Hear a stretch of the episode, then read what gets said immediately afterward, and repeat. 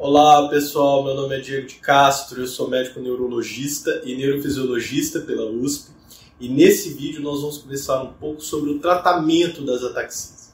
Então se você não é inscrito aqui no canal, convido você a se inscrever, dá um like nesse vídeo para que esse conteúdo chegue a mais pacientes com ataxia. E se você ainda não tem noção do que é, assiste o vídeo anterior que eu falei sobre o que é, sobre o diagnóstico, os exames utilizados para o diagnóstico é um vídeo muito importante, você deve assistir. Agora, vamos falar um pouquinho especificamente sobre o tratamento das ataxias. Pessoal, o tratamento ele tem um tratamento geral e tem um tratamento específico. O tratamento geral é o cerebelo e os nervos responsáveis pela coordenação e pelo equilíbrio são as estruturas que mais precisam de conexões para o bom funcionamento dessa área cerebral. Ou seja, essas áreas elas são hiperconectadas. Então o nosso equilíbrio ele precisa da informação dos nossos ouvidos para saber a posição da cabeça. Ele precisa da informação visual para saber o que está acontecendo no espaço. Ele precisa do tato para saber a posição dos nossos pés. E ele precisa de uma coisa chamada propriocepção inconsciente, que é a gente saber onde estão precisamente as nossas articulações e isso o cerebelo junta tudo e nos dá o equilíbrio.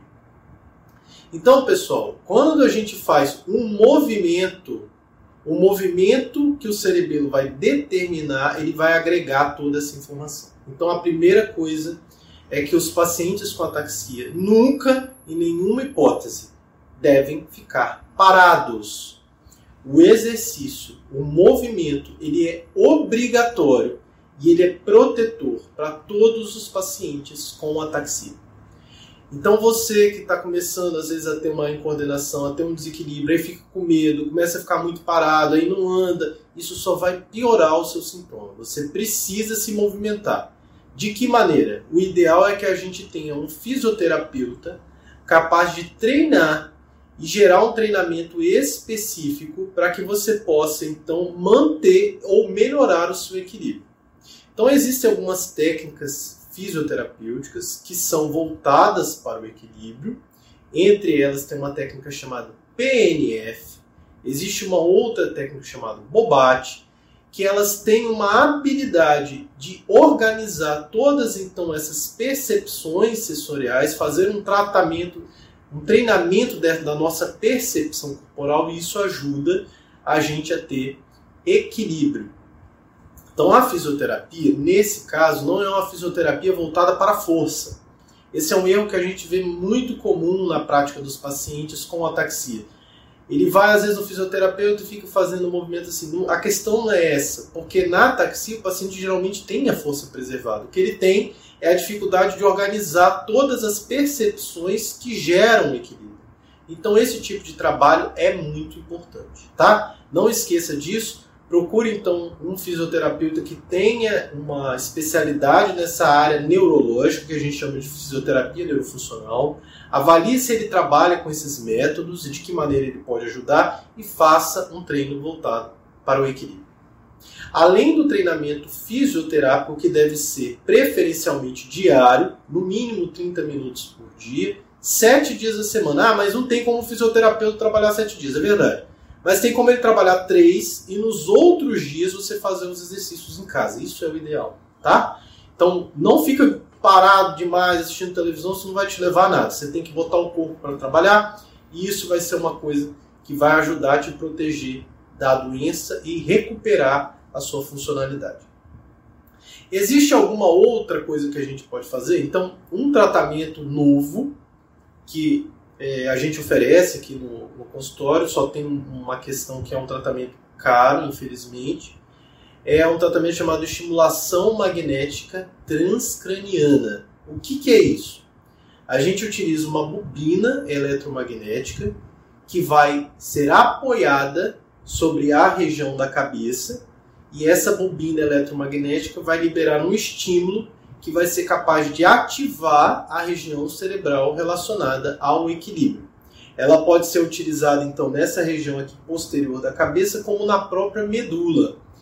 e isso tem a capacidade de auxiliar, junto com o treino fisioterapêutico, auxiliar a melhora do funcionamento do cerebelo e a melhora do equilíbrio. Então é uma coisa que a gente tem tido na prática resultados. Existem pesquisas em andamento, as pesquisas começaram por, por volta de 2018, então começaram há cerca de cinco anos e a gente tem obtido um resultado significativo no tratamento das ataxias. Lembre-se, as ataxias infelizmente são um grupo de doenças que não tem cura na maioria das vezes, mas essa forma de reabilitação pode impactar positivamente a vida dos pacientes.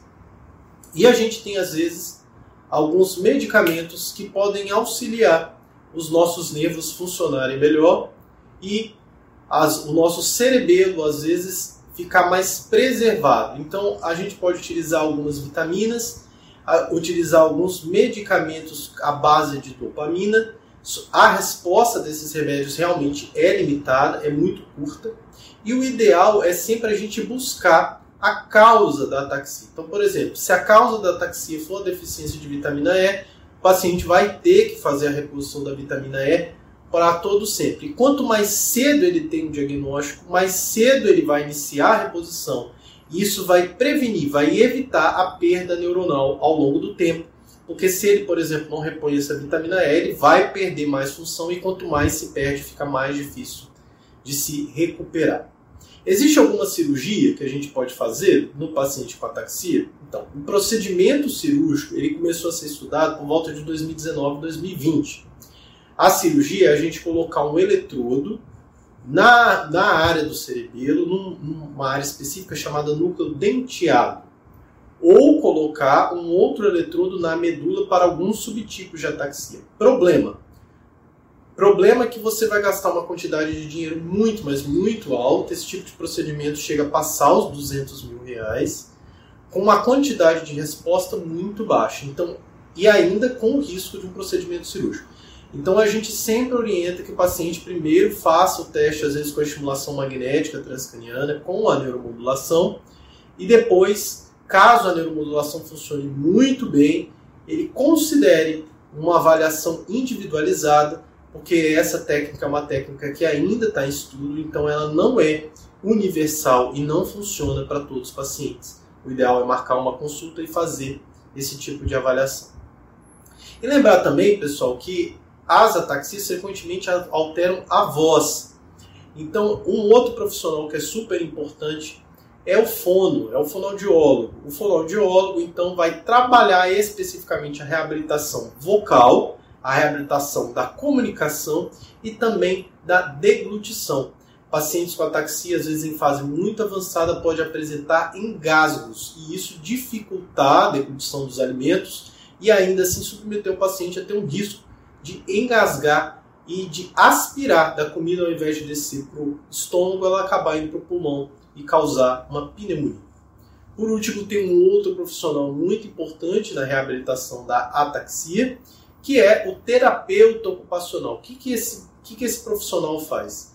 Ele vai fazer um treinamento especificamente das habilidades manuais, com o objetivo de ganhar funcionalidade para cortar com garfo e faca, escrever, pintar, desenhar, utilizar utensílios domésticos, tomar água no copo sem derramar.